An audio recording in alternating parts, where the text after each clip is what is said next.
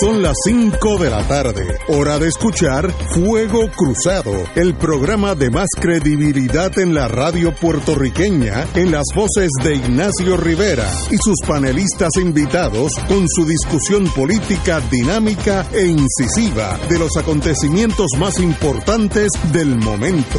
Fuego Cruzado comienza ahora.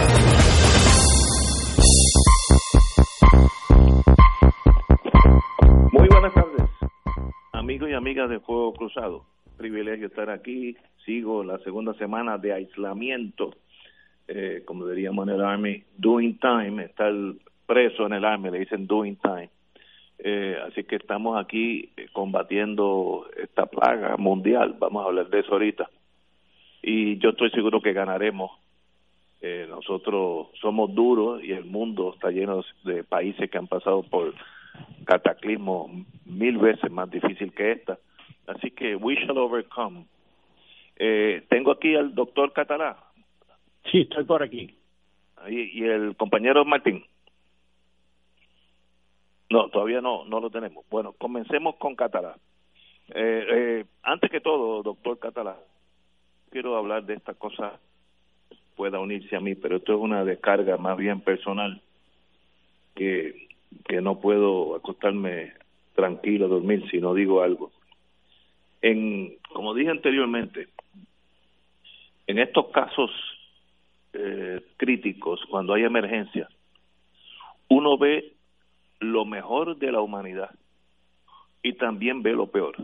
En toda guerra civil, eh, terremotos, calamidades, inundaciones, se desprende la, la sociedad entre gente extraordinariamente buena y humana y gente que no debiera ni ser parte de la humanidad. Y chocamos con algo de eso eh, este fin de semana. Hay un señor que oí su grabación, Ángel Molina. Él mismo se llama pastor.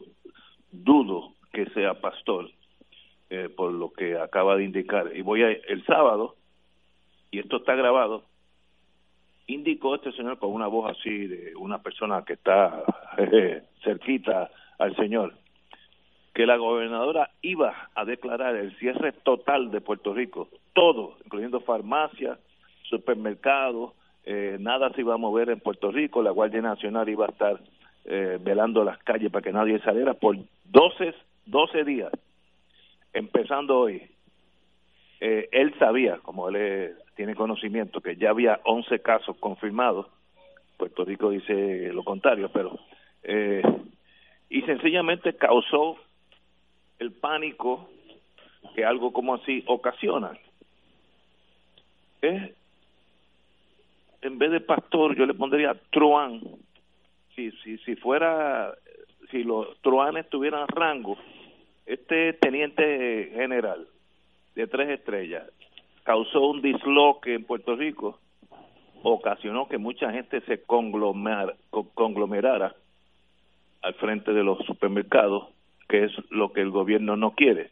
Otras palabras, este es un señor rayando en traidor a la patria. Y todos sabemos lo que le pasa a los traidores de la patria. Este es el momento de todos ayudarnos. No puede haber partidos políticos no puede haber políticos, lo único que tiene que haber es gente que quiere ayudar esta crisis. Y de eso hay millones, pero siempre hay uno que otro se cuela.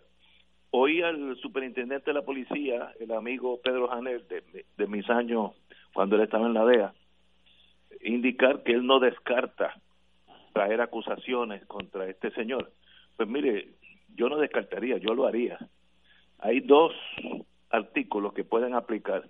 Hay un artículo que indica, no tengo el libro ante mí, pero me recuerdo que el regar eh, eh, rumores falsos que puedan crear dislocación en la sociedad conlleva una pena de seis meses. Ahí yo doy los primeros. y segundo, la alteración a la paz, que es más que obvia, porque alteró la paz al país entero usualmente la alteración de la paz es un viernes por la noche en, un cafetín donde alguien se zafa después de dos o tres palos, pero es entre dos o tres personas. No, esto fue nationwide. Así que lo deben acusar de alteración a la paz y este delito de regar rumores falsos. Y no debe haber contemplación, porque Dios sabe lo que este señor logró, que gente se contaminara, que si se hubieran quedado en sus casas no lo hubieran hecho. Así que me siento bochorno ajeno que este señor se llame pastor, porque yo conozco un montón de pastores que lo único que hacen es caminar por la vida haciendo el bien. Y este, si es que es pastor, lo único que hace es el mal. Así que shame on you, eh, señor Ángel Molina. No lo llamo pastor a propósito. Eh, doctor Catalán. Muy buenas tardes, Ignacio, y buenas tardes a los radio escucha. Bueno, comencemos con un comentario general, tal y como tú has empezado. Las crisis eh, generan general, generalmente, aparte de, hombre, este miedo, preocupación, muy, muy razonable, generan también incertidumbre, eh, no saber qué va a pasar, no saber qué hacer. Y de esa incertidumbre muchas veces se nutren, pues personas como, como la, a la que tú estás haciendo alusión, también se nutren a veces inclusive empresas. No olvidemos que de la incertidumbre de María se quería aprovechar, aprovechar Whitefish. Ahí siempre suceden esas cosas, desafortunadamente. Pero también unas crisis compiten por la atención de otras y nuestra memoria es muy frágil. Eh, ya nos olvidamos de eh, los terremotos en el suroeste de Puerto Rico, que continúan día tras día, ya nadie los menciona. Eh, algunos se sienten, otros no. Yo precisamente ayer llamé a Yauco, que es mi pueblo natal, para enterarme y todos los días hay estremecimientos. Y todavía hay gente que está buscando dónde vivir, ya menos. Compiten por la atención, como dije, y además nos olvidamos. Fíjate que empezando el siglo XXI, el otro día, en el 2003 al 2005, se dio la epidemia del SARS, eminentemente en China y 26 países más, fue eminentemente asiática. Luego la H1N1, esa fue pandemia, esa fue grande. Esa se originó en Estados Unidos y en México. Compiten por cuál de los dos fue la fuente de inicio, si fue California o fue el norte de México. Eso fue del 2009 al 2010, como dije, esta fue la, la que popularmente se conoció como gripe porcina, y afectó a 200 países. Se perdieron, en, según los cálculos, 33 mil millones de dólares, es decir, 33, 33 billones. Eh, el Zika fue más reciente, del 2015 al 2016. Fue eminentemente eh, una epidemia, no llegó a pandemia, una, fue una epidemia americana eh, la parte más afectada, donde más casos hubo, fue en Brasil. Eh, se nos olvidado también el ébola, que fue eminentemente en Nueva Guinea y otros tantos, y, una serie de países. Eso fue para el 2014. Por cierto, el Zika todavía es un riesgo a nivel mundial. Y ahora, dos o tres años después, en el 2020, o más bien empezando en el 2019, tenemos el, el COVID-19 que ya es pandemia y que eh, tiene, eh, yo diría que aterrorizado, por no decir eh, algo más, a todo el mundo y que nos está afectando ya directamente. Así que es para tomarlo seriamente, no es para cultivar la histeria y mucha mucho menos para llamadas o propagación de rumores irresponsables como los que tú acusaste al inicio. Compañero, Fernando Martín. Saludos Ignacio y saludos al profesor Catalá y a todos los radioescuchas. Saludos Fernando. Bueno, pues yo empiezo empiezo diciendo que coincido con ustedes en que no habrá que ser demasiado imaginativo como fiscal eh, para encontrar los cargos apropiados eh, con los cuales encauzar a este individuo o individuos. Eh, sabido es por cualquiera que haya ido a escuela de leyes en primer año que la libertad de expresión tiene límite y que uno no puede en un teatro lleno de gente eh, gritar fuego porque eso va a provocar una estampida y un tumulto y va a morir gente eh, y que eso es previsible y que por lo tanto quien incurre en ese comportamiento y lo haga a sabienda eh, y a sabienda de que no hay tal cosa como un fuego en el en el teatro que lo que va a lograr eh, es poner en peligro la vida de mucha gente eh, en este caso no porque se aplasten unos a los otros aunque también podría haber tumultos físicos en los supermercados sino porque también como tú muy bien señalas Ignacio esto lo que hace es eh, promover eh, el que se el que se riegue eh, el, contagio. Eh, es un momento eh, sin precedente no porque Paco no tenga razón que la tiene que aquí ha habido un historial de, de, de, enfermedades y de, por no ir atrás a la peste bubónica del, del, del medioevo sino que este caso en particular se trata de una de una enfermedad extraordinariamente contagiosa eh, y que no solamente es que es contagiosa, sino que su mortalidad eh, es diez veces eh, la que tenía el famosa la famosa influenza o el flu español eh, y que quiere decir por lo tanto que entre uno y tres personas de cada cien que se contagian eh, les espera les espera la muerte particularmente aquellas poblaciones más desventajadas, entiéndase los viejitos como nosotros, eh, y también aquellos que aunque no tengan la edad que tenemos nosotros, tienen su salud, particularmente respiratoria, comprometida. Así es que esto coloca eh, a, al Estado en la tesitura de tener que hacer una enorme movilización para tratar de impedir el contagio y que se riegue la enfermedad y la única manera de hacerlo es evitando que la gente entre en contacto uno con otro. No cabe duda de que en teoría, si pudiéramos congelar a cada persona, eh, como el cuento aquel de, de, de la Bella Durmiente, con una varita mágica todo el mundo se queda dormido en el lugar en que está, eh, a seis pies de cada otra persona, eh, pasado el periodo de contagio, acabamos con la enfermedad. Pero desgraciadamente no hay ni la varita mágica y eso quiere decir que el esfuerzo social que hay que hacer implica prácticamente paralizar la producción.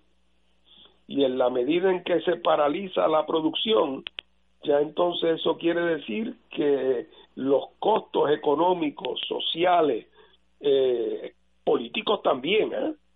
con P mayúscula. Los costos políticos a la larga del desbarajuste que esto puede crear a menos que se, se pueda hacer lo que han hecho con tanto éxito los chinos, para lo cual hacen falta dos componentes, una población con la disciplina de la China y una policía con la disciplina de la policía china. Eh, y no creo que tenemos ninguno de las no dos. Tenemos. Aquí no los tenemos.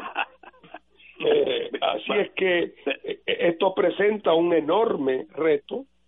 Cuando oía ayer que en Italia, ya en su desesperación, han prohibido prácticamente toda actividad económica.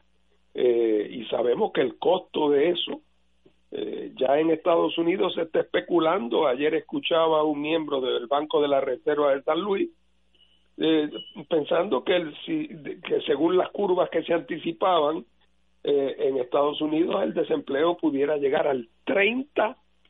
Wow. Y estamos hablando ahí de palabras mayores, estamos hablando de un mundo nuevo. Eh, así es que lo más que podemos hacer en este momento, eh, además de agradecerle infinitamente a los que están en la primera línea de este combate, que son los policías, las enfermeras, los enfermeros, los, los, los, choferes de ambulancia, los, los médicos en los hospitales. Eh, además de eso, ajustarnos a la disciplina que el momento requiere eh, de cada uno de nosotros eh, y, y empezar a pensar con mucho detenimiento las cosas que podemos hacer para paliar los efectos económicos de esta crisis. En el caso de nosotros, con más razón, porque ya nosotros veníamos, como dice la vieja frase populachera, con el agua al cuello y la marea subiendo. Vamos a una pausa, amigos, y regresamos con los efectos económicos de esto. Vamos a una pausa. Fuego Cruzado está contigo en todo Puerto Rico. Existen instrumentos financieros que generan ganancias de los mercados bursátiles con garantía de principal invertido. Las anualidades indexadas brindan excelentes rendimientos y garantías de inversión superando los instrumentos tradicionales de ahorro. Para orientación y citas, llama a los expertos en seguros y anualidades de RJBB and Associates al 787-691-2899 o al 787-505-1891 proveyendo tranquilidad, transfiriendo tu riesgo. Recuerda 787-691-2899 o 505-1891. Radio Paz te ofrece el mejor motivo para levantarte temprano y disfrutar el comienzo de un nuevo día de lunes a viernes con Enrique Liboy y Radio Paz en la mañana. La dosis perfecta de noticias, deportes y éxitos musicales de todos los tiempos, humor y calendario de actividades y tus peticiones musicales por el 787-300-4982. Conéctate con el 810 AM de lunes a viernes con Enrique Liboy y Radio Paz en la mañana. El Consejo de Acción Social Arquidiocesano, CASA, presenta su programa radial Casa de Todos, difundiendo el mensaje de la doctrina social de la Iglesia cada martes de 2 a 3 de la tarde por Radio Paz 810 AM. Conoce este instrumento que utiliza los valores y principios del Evangelio para analizar nuestra actualidad social, velando por la dignidad del ser humano. Casa de Todos, martes de 2 a 3 de la tarde por Radio Paz 810 AM.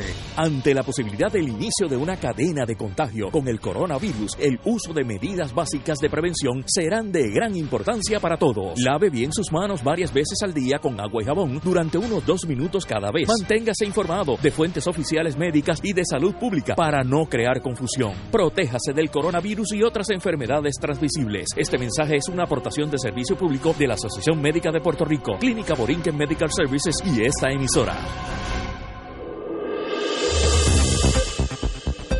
Y ahora continúa Fuego Cruzado.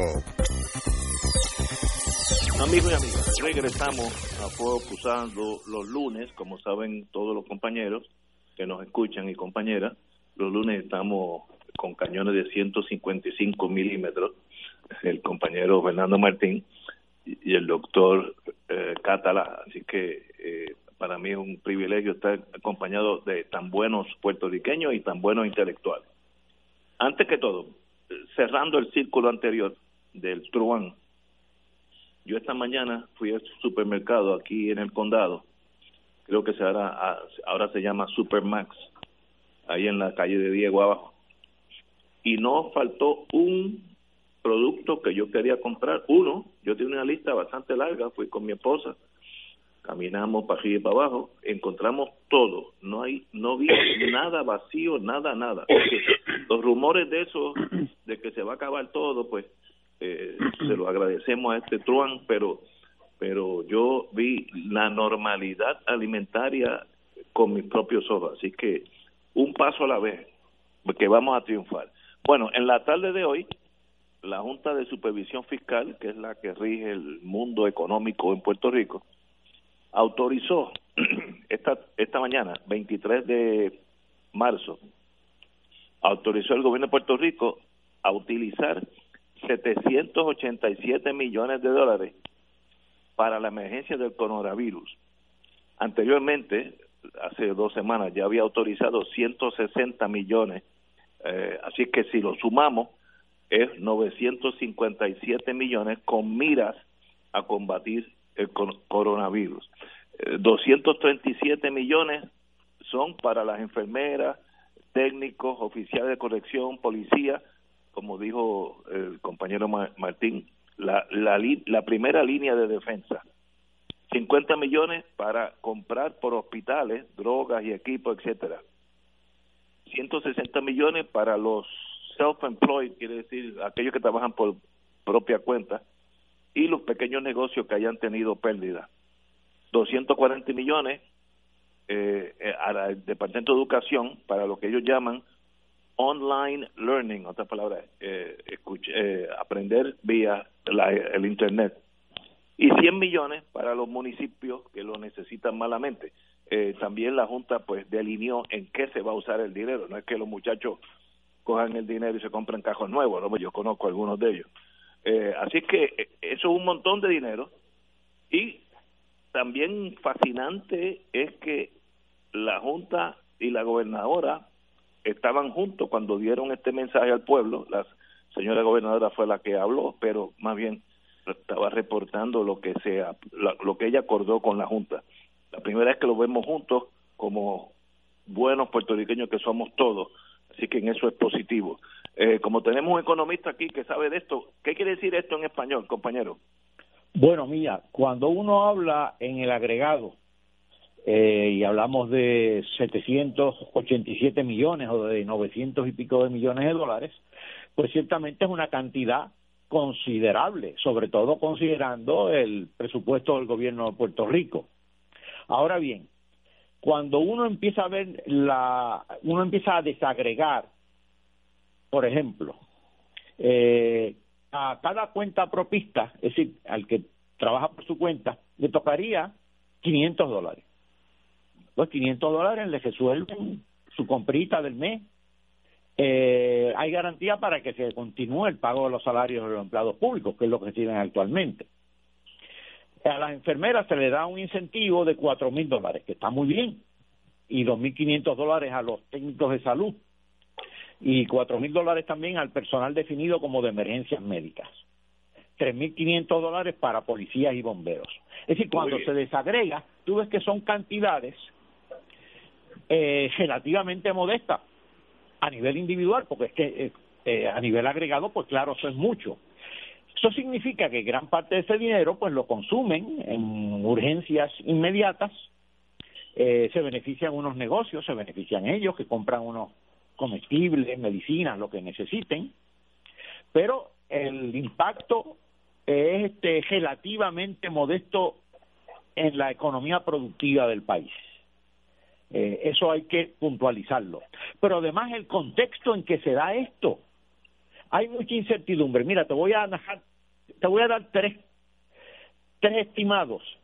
En este caso de la economía norteamericana, que obviamente va a incidir en la nuestra, que dramatizan esa incertidumbre y esa falta de precisión.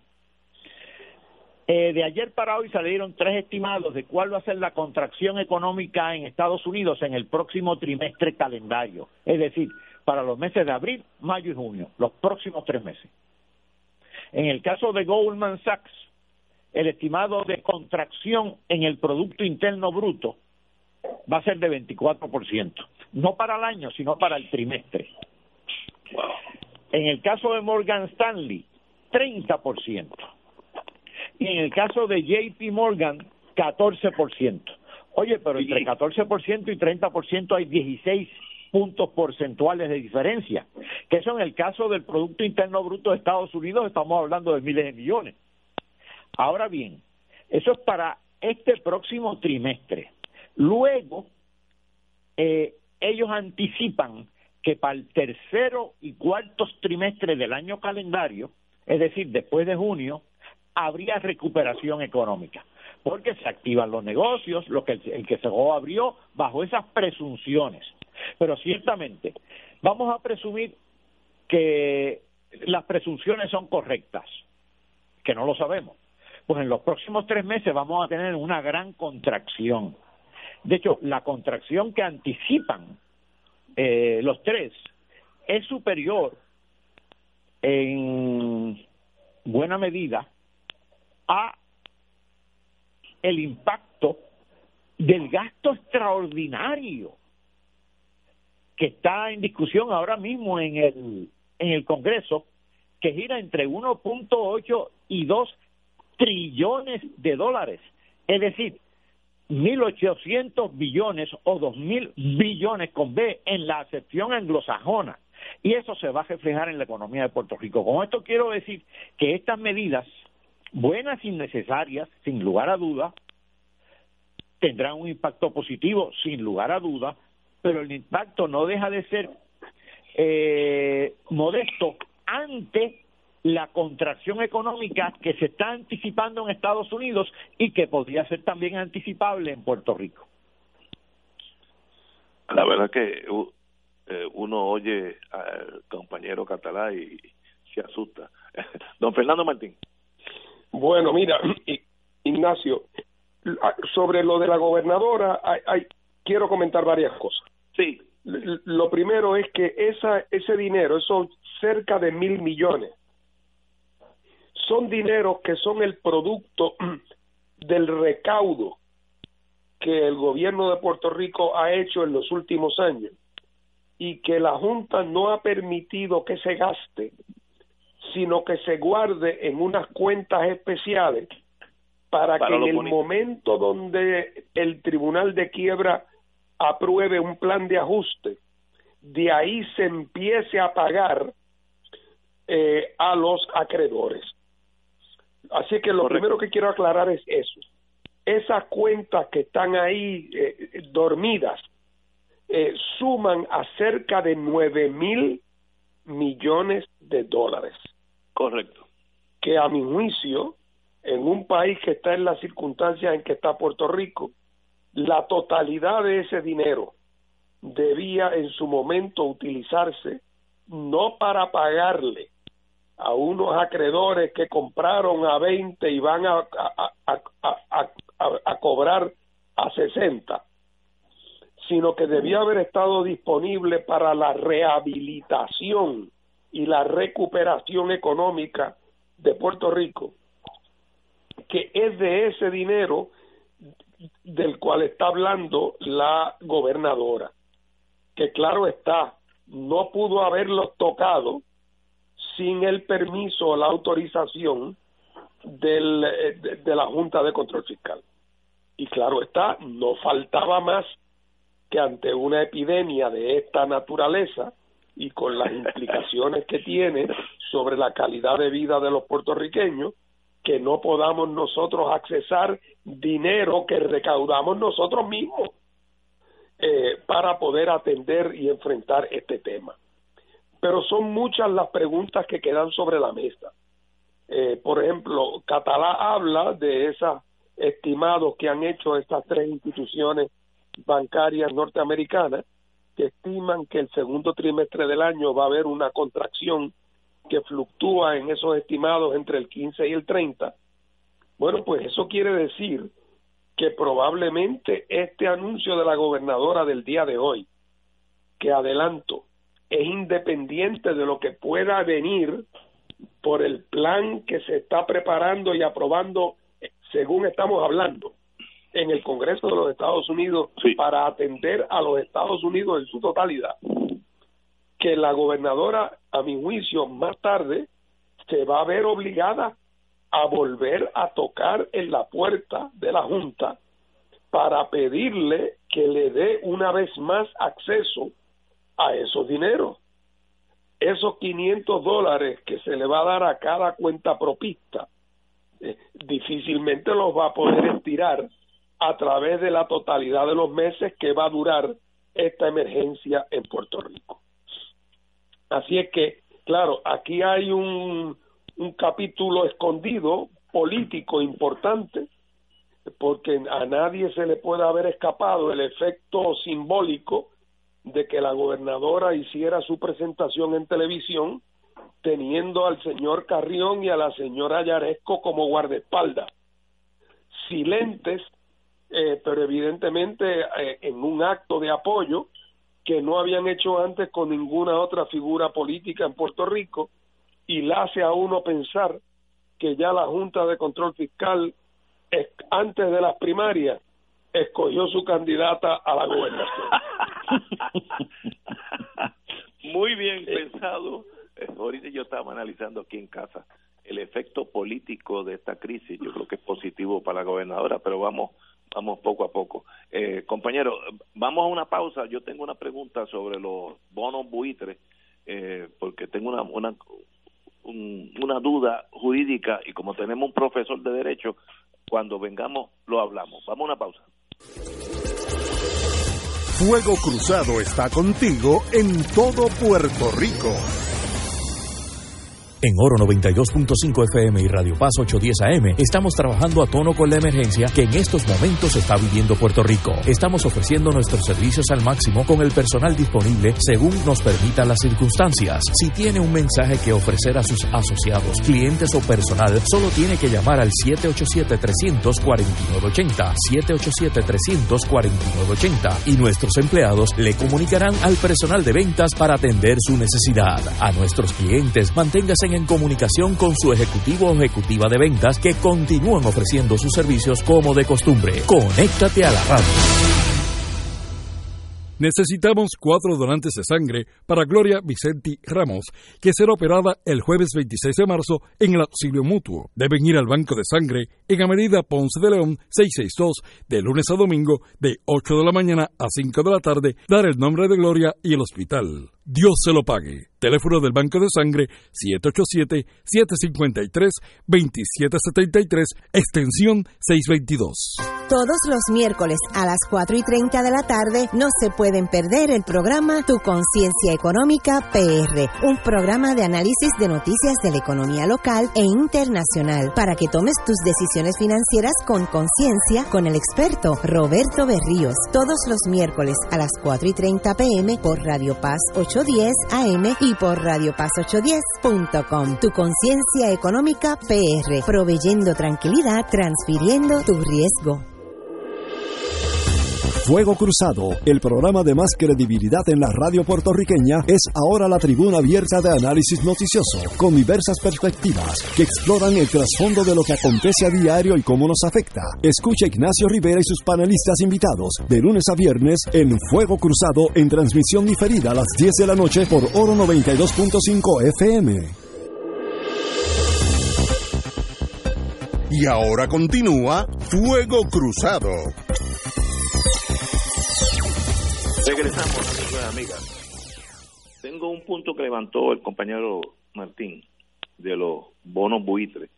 Le voy a presentar un caso teórico. Yo tengo esta duda jurídica. Yo no soy de ese mundo, así que admito que ese, ahí yo no soy un experto. Eh, yo soy una compañía buitre. Vamos a ponerle buitre bond company. Así que no hay que esconder el hecho de que yo voy a ir por el mundo como un buitre picando a aquellos que se están muriendo. Ok. Y yo le compro a una maestra de West Virginia que hace 15 años compró un bono que decía cuando esto madure y sea exigible, el gobierno de Puerto Rico le pagará a usted, señora, 10 mil pesos. Eso está en blanco y negro en el bono. Y yo lo compro por mil obviamente cualifico de buitre plus. Ahora, cuando yo vengo a Puerto Rico, digo, no, no, la obligación de usted, gobierno de Puerto Rico, y todos los puertorriqueños, y lo dice la Constitución, es hacer valer ese acuerdo eh, eh, eh, mercantil suyo endosado por la Constitución, así que usted me debe a mí 10 mil pesos que voy a ganar nueve, sí, sí, pero que yo no estoy escondiendo que yo soy buitre. Eso no es un caso frívolo para ese para ese buitre Bond Company.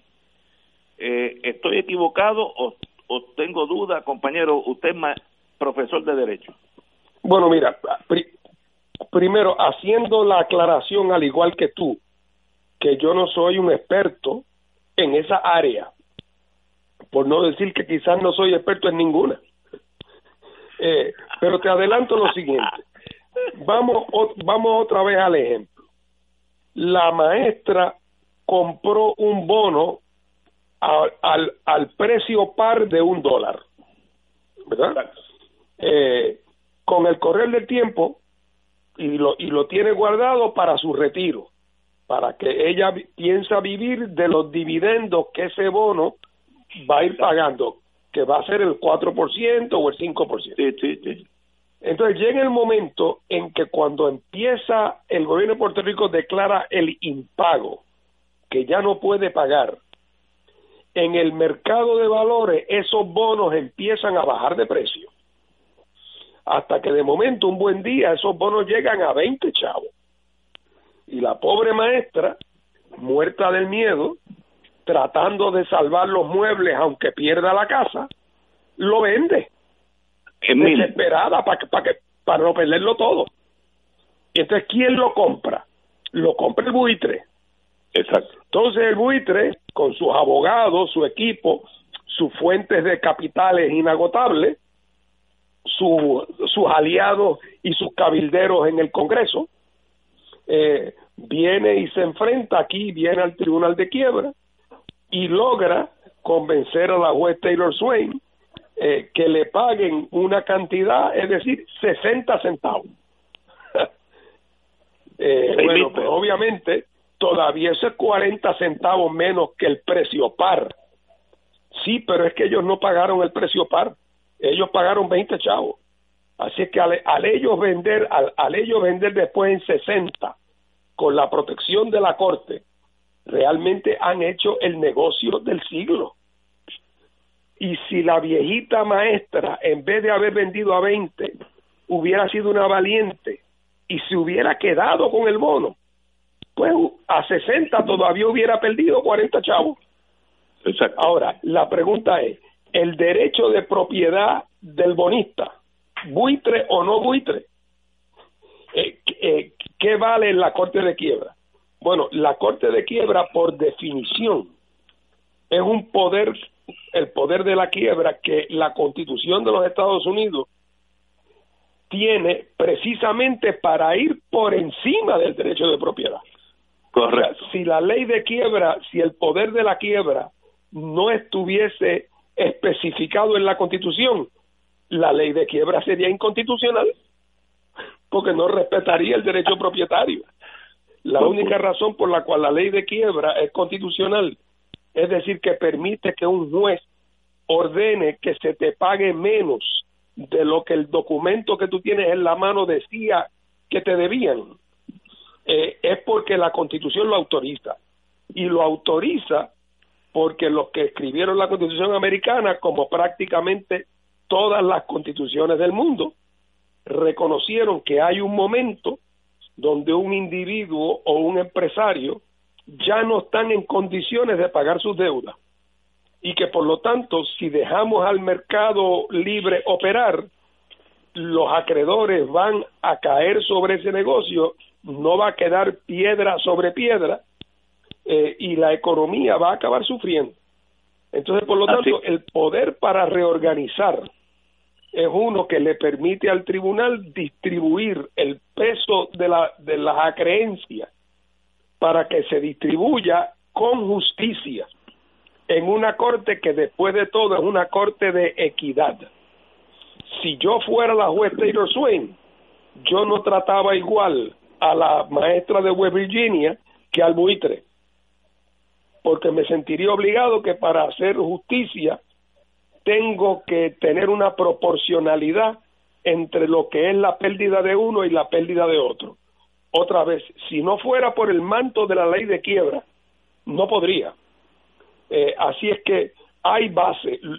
Lo que ocurre es que en Puerto Rico, además, el pueblo de Puerto Rico eh, tiene derecho a que en el procedimiento de quiebra no vayan a disponer de tanto de su ingreso futuro que la consecuencia sea que la reorganización se hace imposible porque eso derrota los propósitos de cualquier de cualquier corte de quiebra, ya sea en Estados Unidos, repito, o en cualquier parte del mundo, donde los objetivos de los procedimientos de quiebra son los mismos.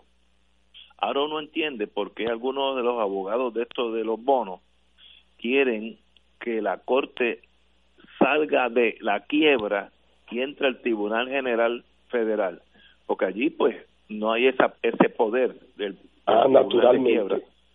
Entonces, Le, deberían a, este buitre los 10 mil pesos en vez de mil, que, lo, que fue lo que compró. Y entonces, repito, por último, para dejar que Paco se exprese sobre el aspecto técnico económico de esto, que no nos olvidemos que la quiebra de un gobierno no es lo mismo que la quiebra de un individuo o de un negocio de piezas de automóviles, porque aquí no es posible como solución la liquidación del negocio. Del país.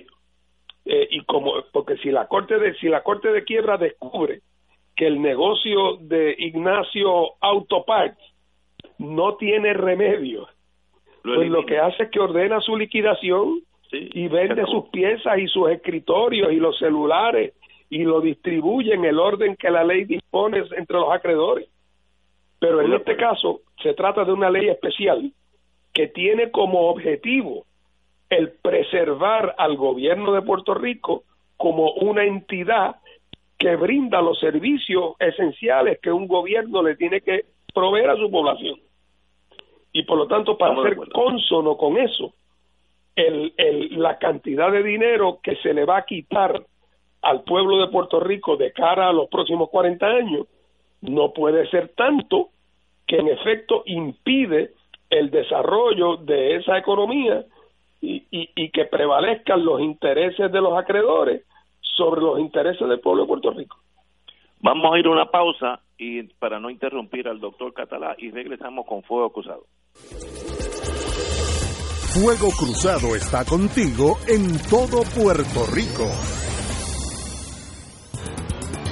Dale una vuelta al mundo los viernes a las 2 de la tarde y repasa las noticias y acontecimientos más relevantes, los sucesos que trascienden límites territoriales y sus protagonistas son objeto de discusión y análisis de nuestro panel. Para ampliar la perspectiva noticiosa de nuestra audiencia, emprende una vuelta al mundo, cada viernes comenzando a las 2 de la tarde por...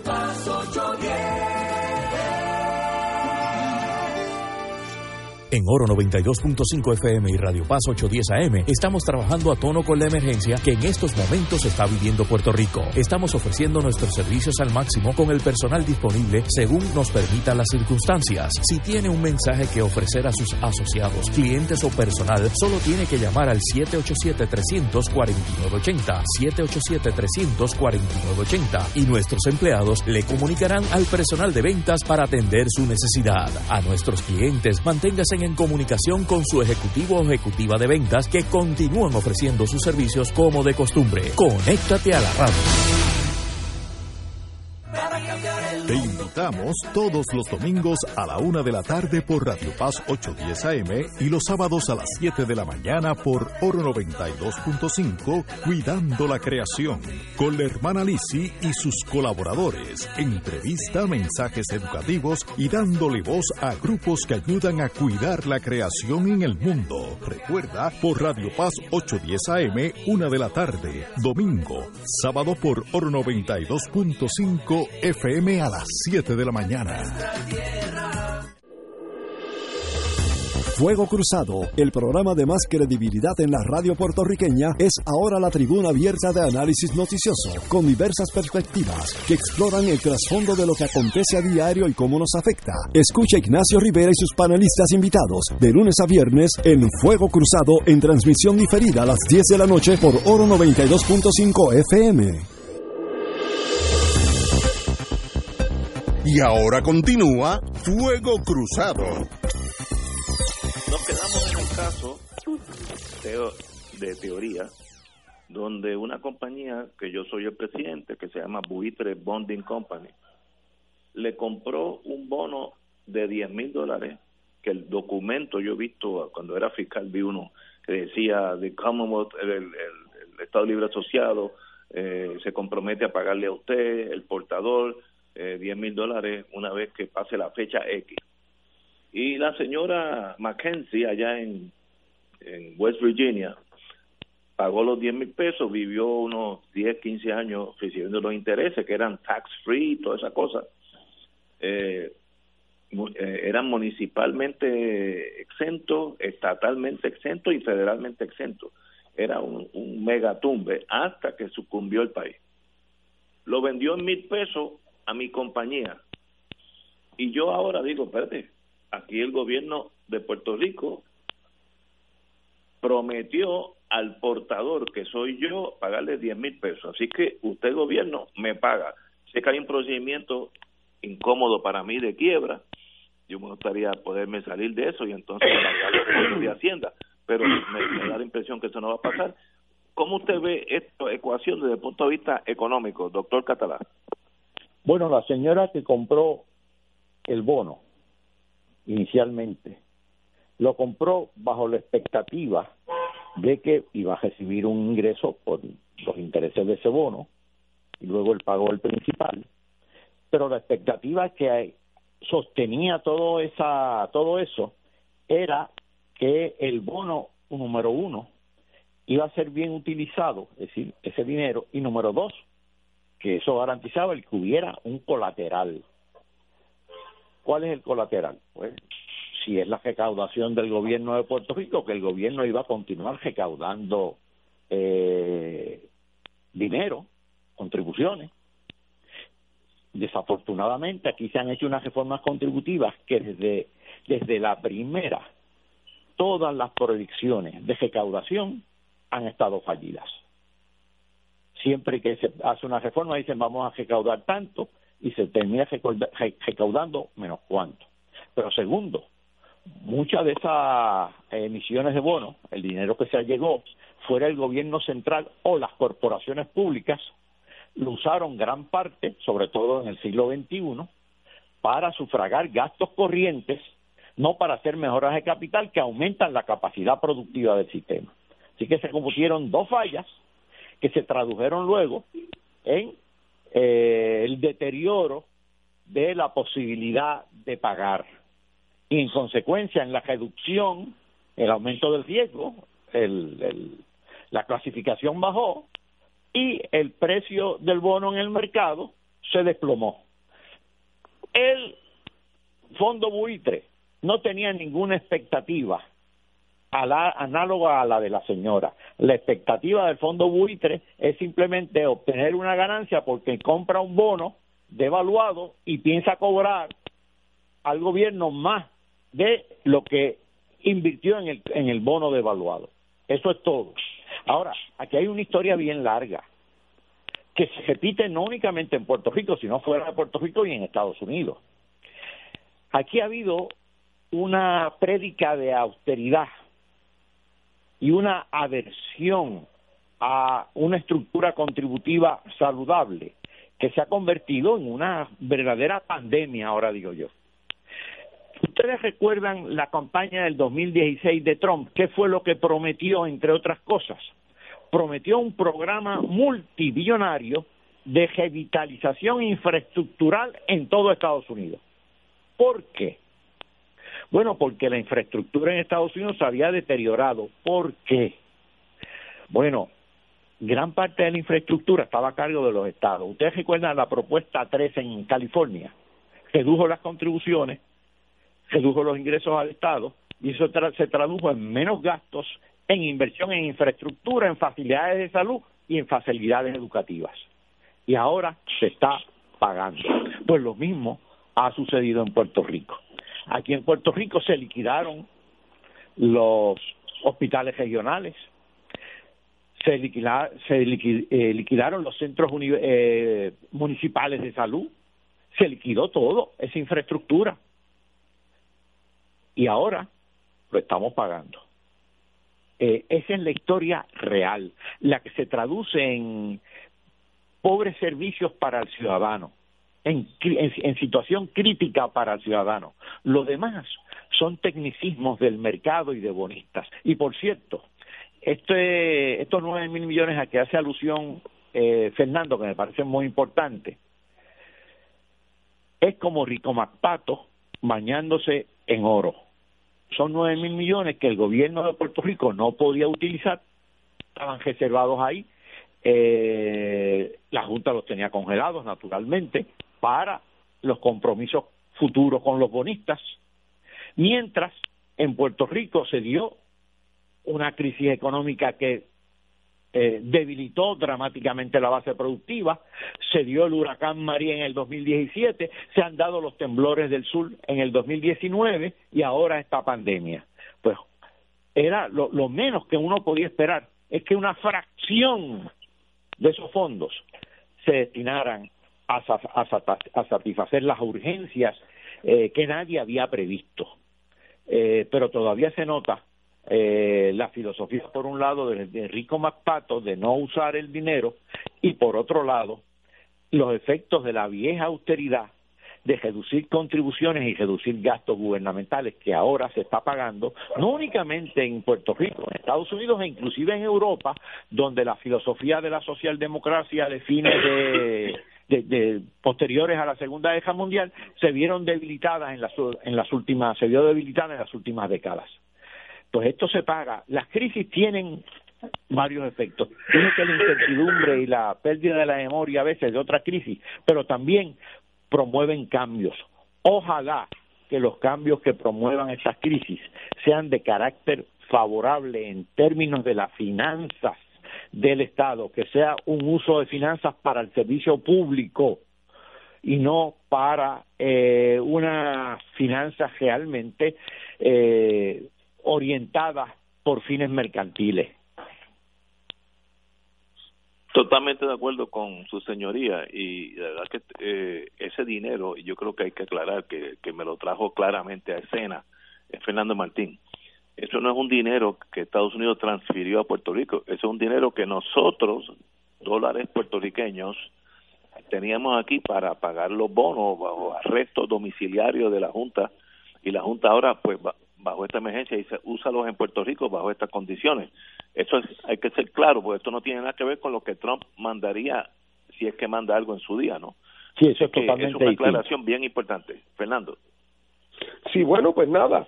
Eh, la pena de todo esto es que no solamente que cuando el buitre le toquen 60 centavos de un bono para un bono que él, por el cual él pagó 20, no solamente es el contraste con la tragedia de la maestra que pagó un peso y solamente pudo recobrar 20, sino que esos 60 eh, o, esos 40 por encima de lo que el buitre le compró a la maestra salen de las carnes del pueblo de Puerto Rico, eh, porque el tribunal habría reconocido eh, ¿por qué si ellos le compraron a la señora a 20? La juez Taylor Swain no le dice, y a los tenedores de los bonos tales y más cuales que fueron adquiridos en fecha tal por tanto, le damos tanto. De tal manera no se trata tampoco de que el, de que el fondo mutuo, de que el fondo buitre pierda, eh, pero pagarle en exceso cuando esos bonos se pudieron haber adquirido en el mercado a 20 centavos hace apenas un año. ¿Por qué ahora, sobre las espaldas de un país quebrado, el tribunal va a autorizar que se le paguen 60? Así es que, claro, todo este drama eh, ahora de momento adquiere una nueva perspectiva.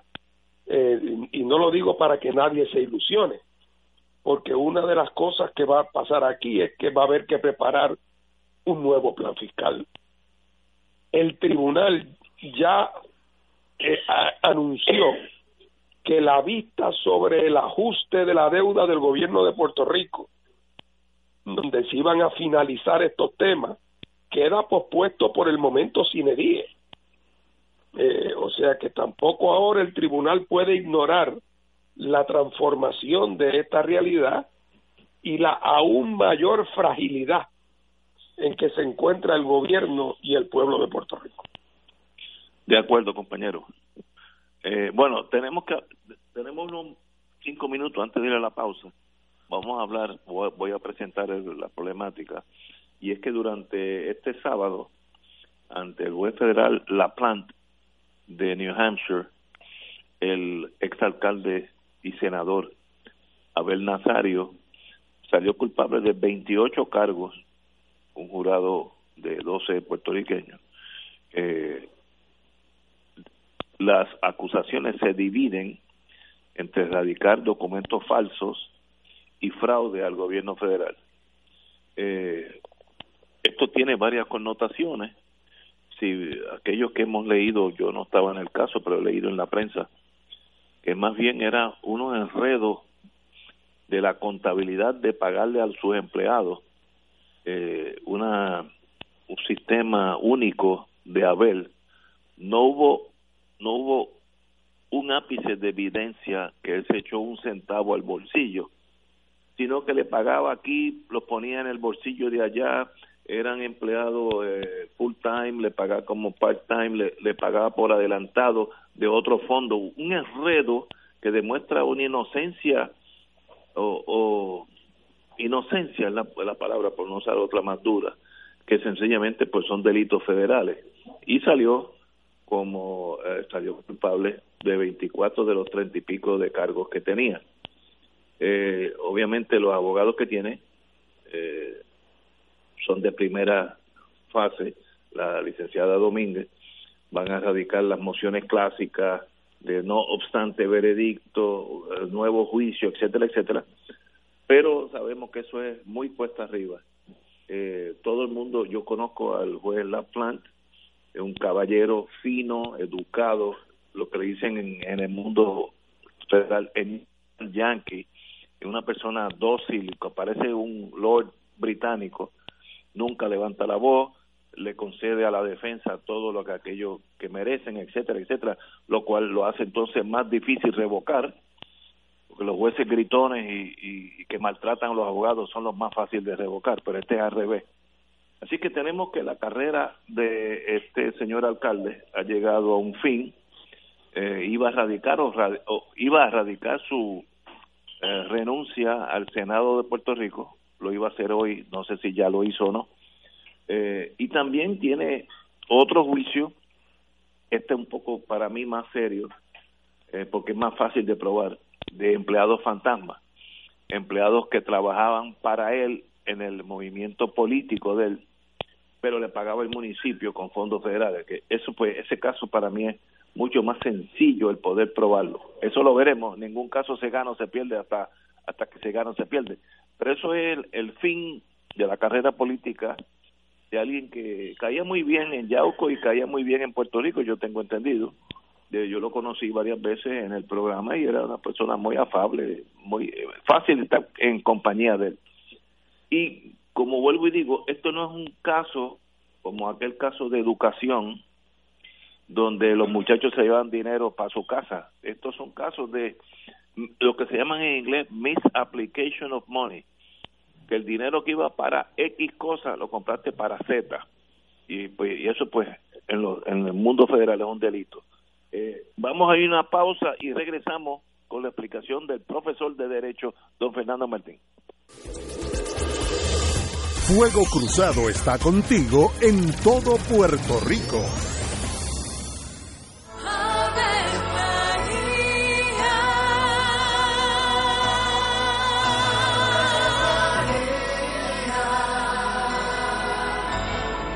El ángel del Señor anunció a María. Y ella concibió por obra del Espíritu Santo. Dios te salve María, llena eres de gracia, el Señor es contigo.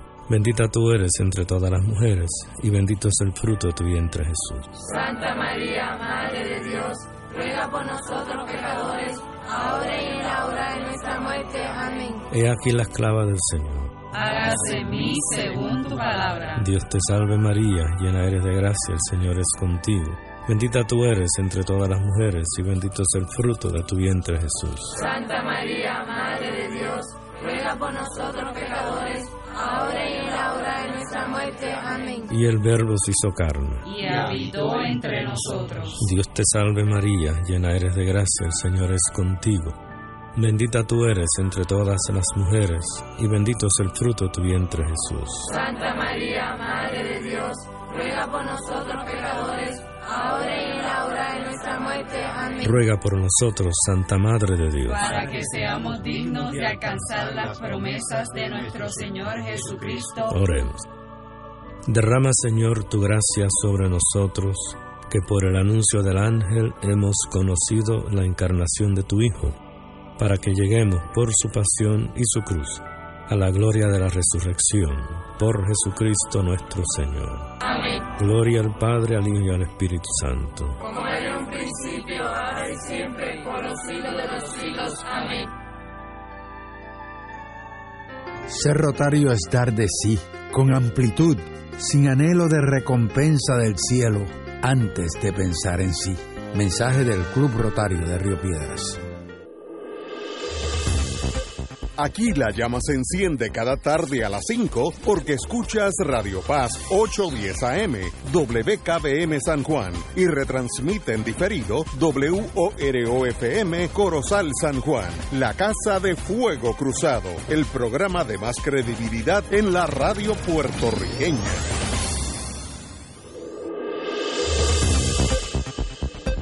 Y ahora continúa Fuego Cruzado.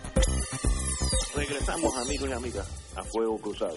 Eh, nos quedamos en el caso penoso para mí de la convicción, conviction en inglés, de Abel Nazario, exalcalde de Yauco por muchos años y senador actual.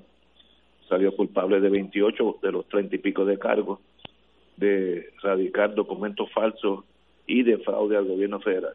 Eh, compañero eh, Martín. Pues mira, debo decir que aunque, aunque no conozco al, al, al exalcalde de Yauco, fuera de hola, ¿qué tal? Presumo.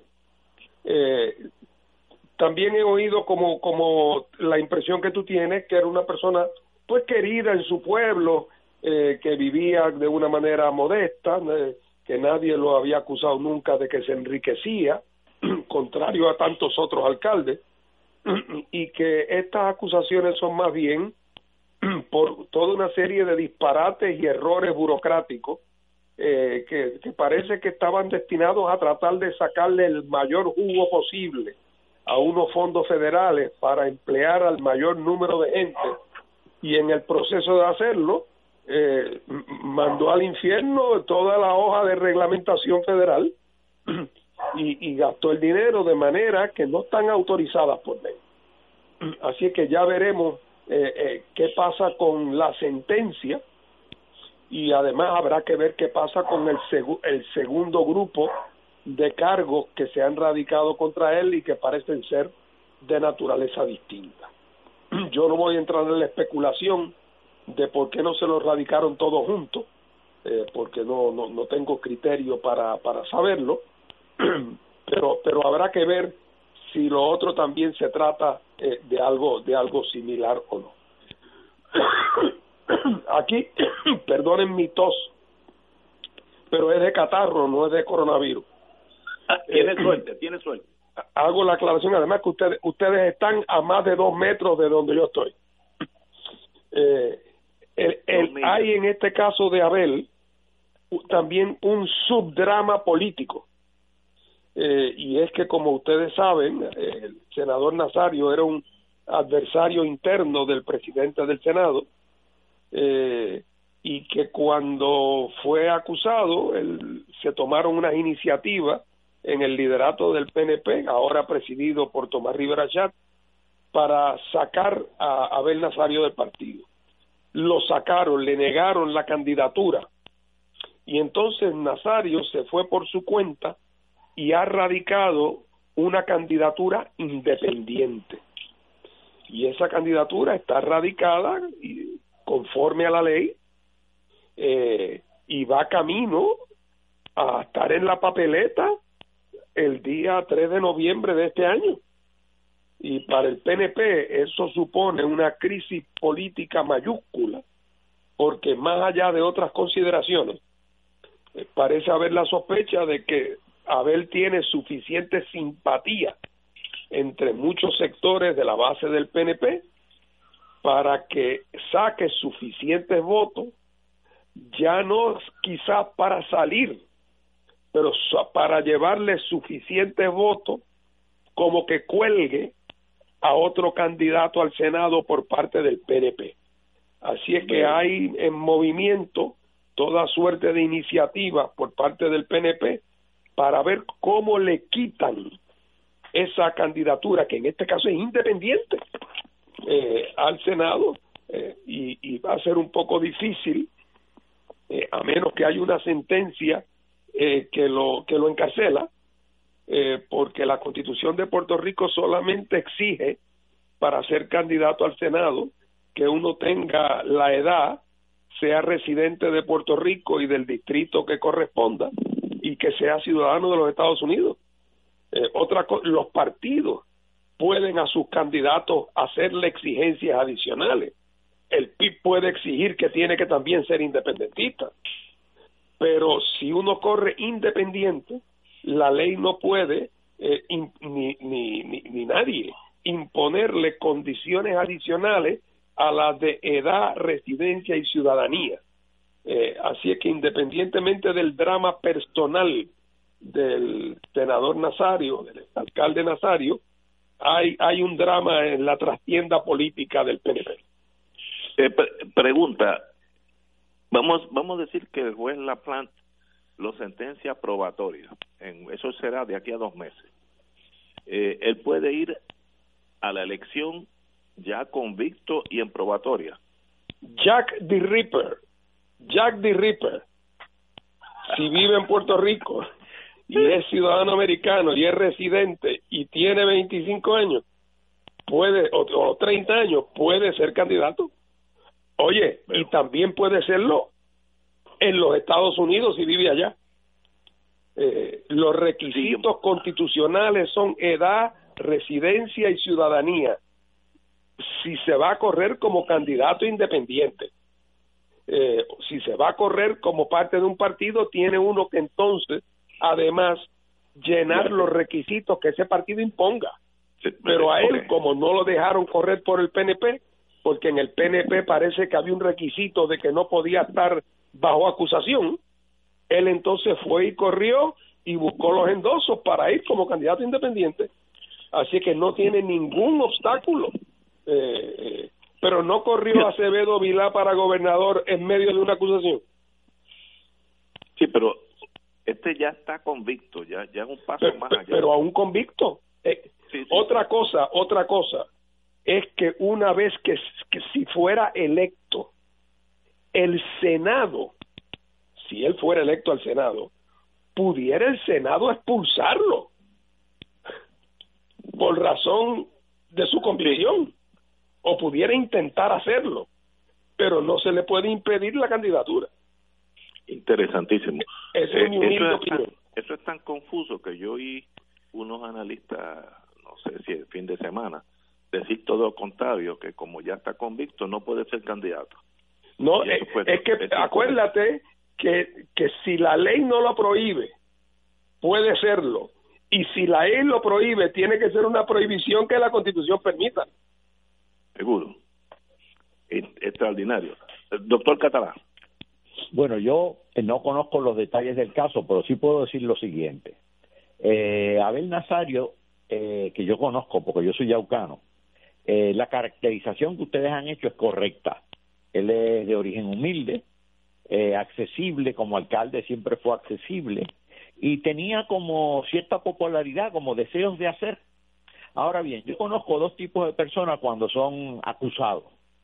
Está el que es acusado porque manejó un presupuesto exuberante, eh, multimillonario, y se sintió como con derecho a cobrar una comisión ilegal del presupuesto.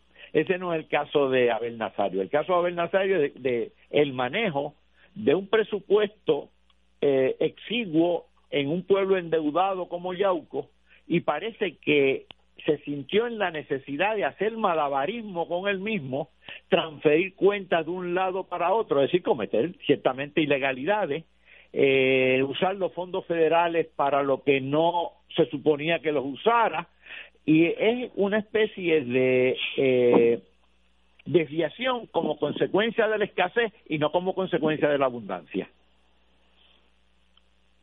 Correcto.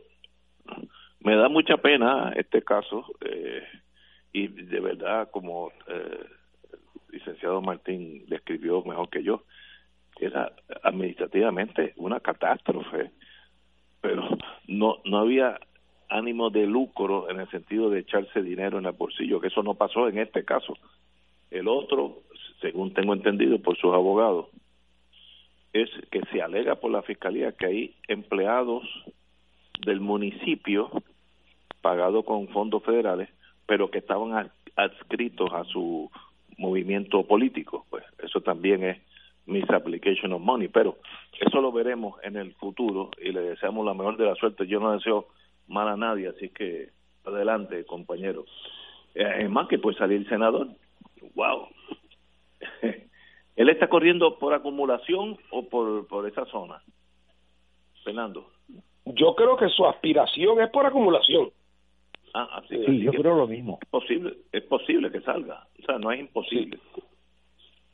Así es que, pero que yo sepa, que yo sepa, no ha habido nunca un caso donde una persona, eh, siendo eh, legislador, aquí en Puerto Rico digo, siendo legislador, haya sido convicto y encarcelado.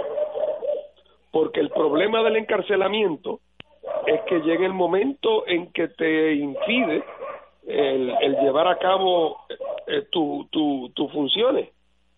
Eh, así es que eso habrá que ver si lo pueden si lo pueden si lo pueden e, expulsar aunque eso abre la puerta a otro debate que no quiero crearte pesadillas Ignacio pero otro debate que es que si a un senador lo pueden expulsar por lo que ha ocurrido cuando él no era senador o no era senador en ese término.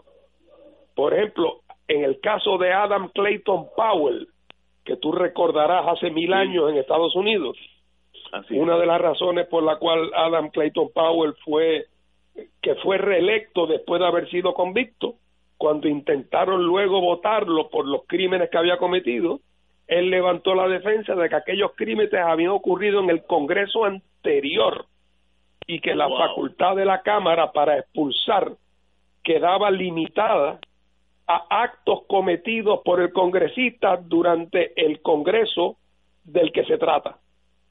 Eh, porque el propósito del, del, de la expulsión no es el castigo, sino es sacar a una persona que se ha comportado mientras es legislador de una manera contraria eh, eh, al reglamento y a los cánones. Así que esto nos entraría en un área nueva, en un caso nuevo en Puerto Rico. Me, me recordaste el caso del alcalde de Washington, D.C., que salió culpable de... Barry, Marion Barry. Barry, ¿no? Sí, Marion Barry. Barry, Barry. Y luego salió electo y fue alcalde nuevamente. Hay, hay políticos para así mismito el encarcelamiento eh, eh, con decirte yo fui electo después después que fui encarcelado. Sí sí sí wow y no tenía la mala costumbre de Marion Barry. A ver que tú también estás en par y delicto vamos vamos a una pausa amigos y regresamos vamos a hablar ahora del coronavirus Fuego Cruzado está contigo en todo Puerto Rico. Se acerca la temporada de pago de contribución sobre ingresos, el famoso Tax Season. En RJBB and Associates te asesoramos para que al crear tu cuenta IRA tengas la mejor IRA del mercado. Así obtendrás la deducción contributiva que te permite la ley con el instrumento financiero de mejor rendimiento del mercado con garantía de principal. No lo dejes para el 15 de abril. Llámanos para cita y orientación al 787-691-2899 o al 505 1891, proveyendo tranquilidad, transfiriendo tu riesgo. 787-691-2899 o 505-1891. Ante las grandes dificultades y pruebas a las que nos enfrenta la vida, podemos buscar la oportunidad para enriquecer nuestra unión familiar. Tengamos presente los consejos que nos dan los profesionales de la salud. En estos días, quédate en casa y comparte con los tuyos, conversa con tus hijos y medita sobre cómo podemos ser mejores personas y amigos. Eleva una oración por los que no están a tu lado y mantente comunicado con tu gente más cercana. Estoy convencido de que al amparo de María, nuestra Madre, y acompañados por la labor y el esfuerzo de todos los profesionales de la salud, superaremos esta situación porque somos gente de gran fortaleza espiritual e insuperable voluntad. A nombre de toda nuestra iglesia, reciban todos los que escuchan la bendición Que el Señor les bendiga y les proteja siempre. Este es un servicio público de tus emisoras Radio Paz 810 AM, Radio Oro 92.5, Canal 13 y el periódico El Visitante. Fuego Cruzado, el programa de más credibilidad en la radio puertorriqueña, es ahora la tribuna abierta de análisis noticioso, con diversas perspectivas que exploran el trasfondo de lo que acontece a diario y cómo nos afecta. Escucha Ignacio Rivera y sus panelistas invitados de lunes a viernes en Fuego Cruzado en transmisión diferida a las 10 de la noche por Oro 92.5 FM. Y ahora continúa Fuego Cruzado.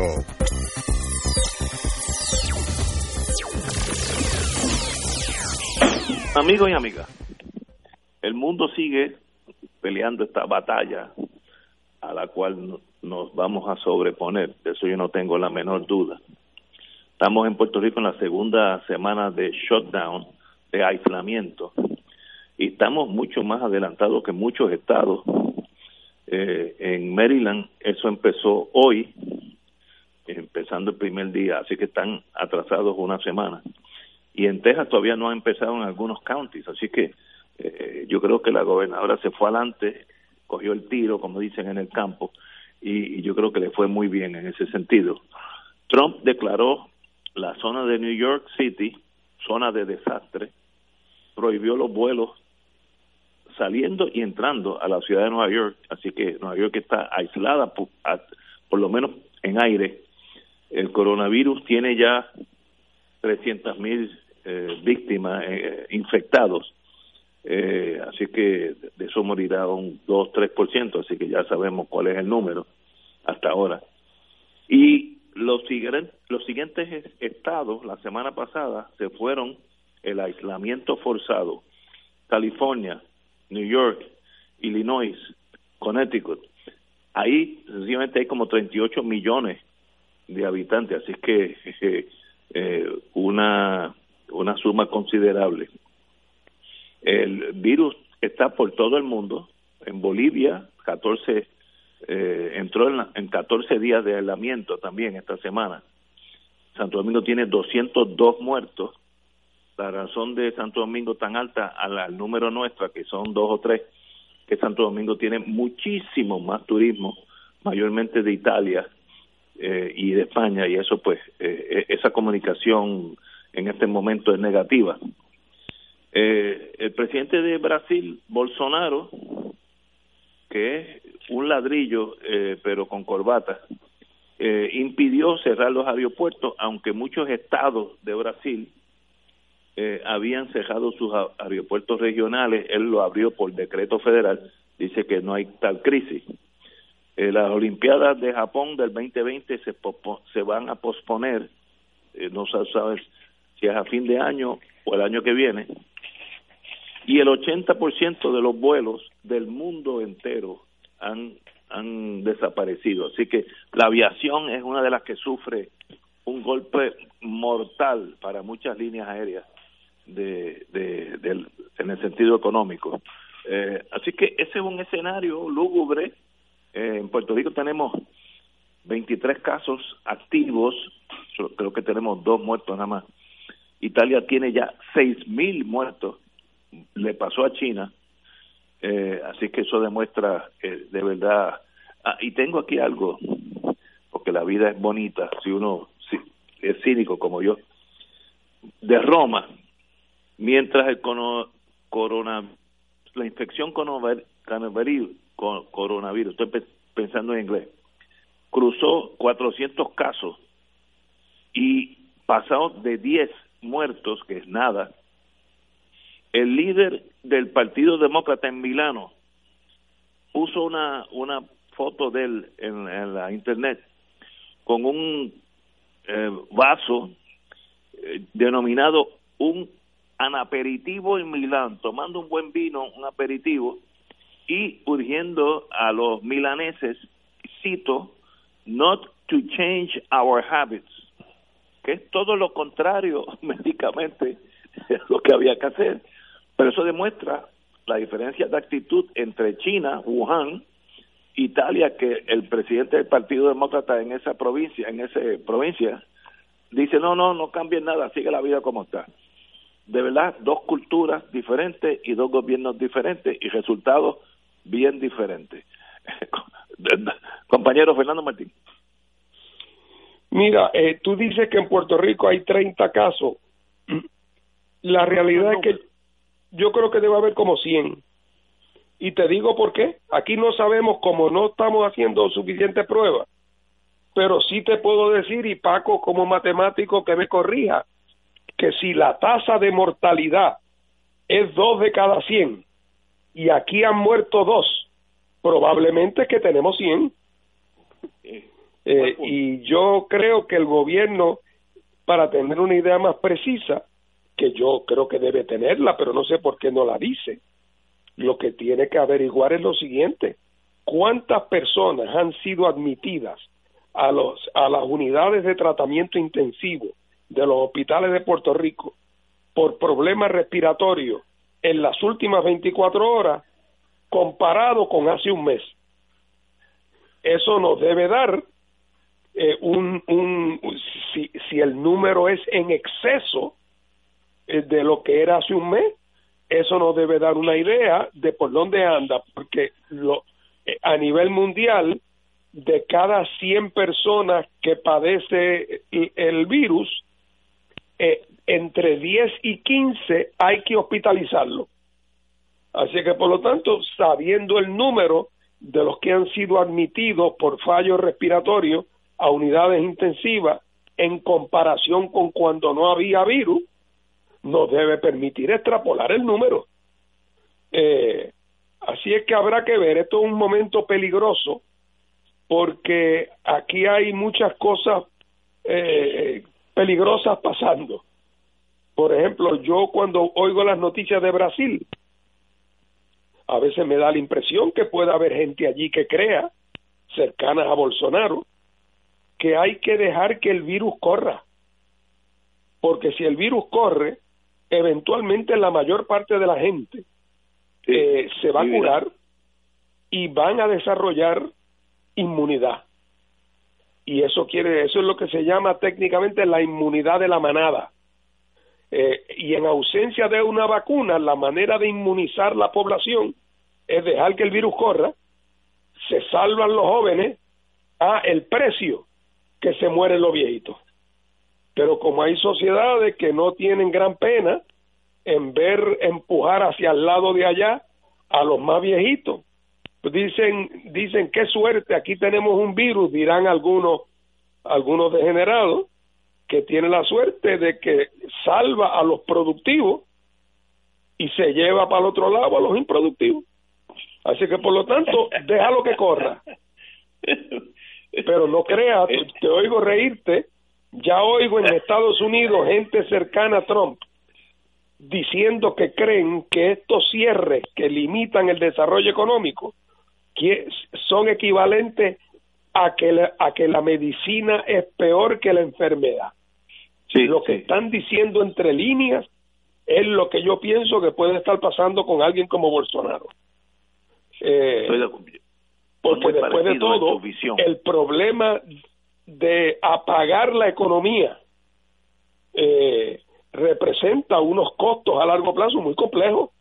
Eh, así que no faltará en este momento las personas que a falta de brújula moral eh, y estimulados por la ambición piensen que esto es una esto es como podar un árbol viejo uno tumba las ramas viejas carcomidas para que las más jóvenes se fortalezcan y el árbol se fortalezca. No te extraña que haya gente que piense así. Esa tesis es, muy conveniente siempre y cuando que tú no seas una de las ramas. Claro, te lo, te lo dice un hombre de 72 años que esté una rama fragilita, tengo polilla de sobra.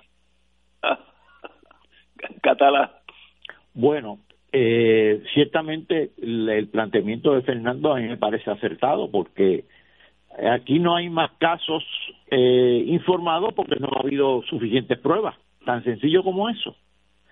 Ahora bien, ¿Qué va a pasar después del 30 de marzo? Porque aquí el cierre parcial, el aislamiento social, el toque de queda, todo este periodo extraordinario, pues tiene fecha de, término, 30 de marzo.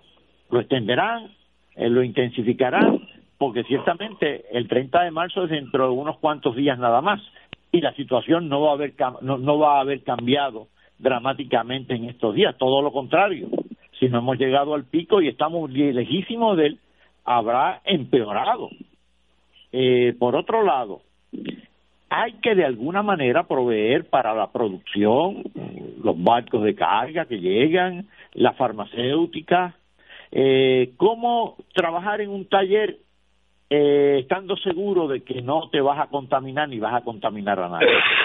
Ya eh, desde el punto de vista médico, salubrista, es que hay que pensar es esto.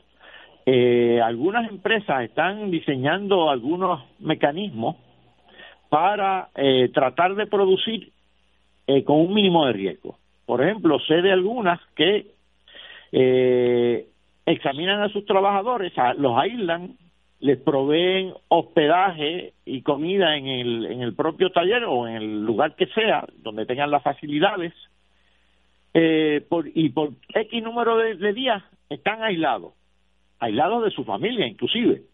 Eh, eh, para esto tiene que haber algunos criterios de de, de, de, de, ser voluntario y demás, no lo sé, no sé cuáles son los parámetros, pero ciertamente si esto se alarga, de alguna manera hay que actuar para establecer algunos planes de acción productiva que no estén expuestas al riesgo eh, a que normalmente uno está. Eh, ¿qué cómo, ¿Cómo será eso? Pues no lo sé, pero ciertamente los criterios de salud, los criterios salubristas tienen que ser los dominantes. Wow, yo creo que todavía esta, esta historia mundial eh, está por verse. Yo creo que en los, próximos dos o tres meses que veremos el, el fin de esta pandemia y el comienzo de la nueva vida. Esperemos que, que mueran lo menos posible, eh, pero eh, lo veo venir. Ese, ese, ese marullo nos va a dar en algún momento. Tenemos que irnos, pero hoy, hace muchos años, 1945, comenzó la batalla de Okinawa. La infantería de marina de Estados Unidos tropezó con 22 mil infanteros de marina, pero de Japón, Japanese Imperial Fleet Marines, y de 22 mil japoneses sobrevivieron 17. Eso demuestra la batalla que hubo allí por Okinawa, que ya era territorio de Japón. Eso fue uno de los indicios más claros para que Truman dijera, espérate, espérate, no vamos a atacar a Japón porque vamos a perder un millón de Marines, así que vamos a tirar las, las dos bombas y salir de esto. Pero Okinawa fue la batalla más grande eh, aquí dice, the largest battle of the Pacific War en la Segunda Guerra Mundial, la, batalla más grande de la Guerra del Pacífico, donde los, los infanteros japoneses dijeron, aquí me sacan muerto, y literalmente así mismo pasó, 22 mil muertos. Bueno, señores. Ignacio. Dígote.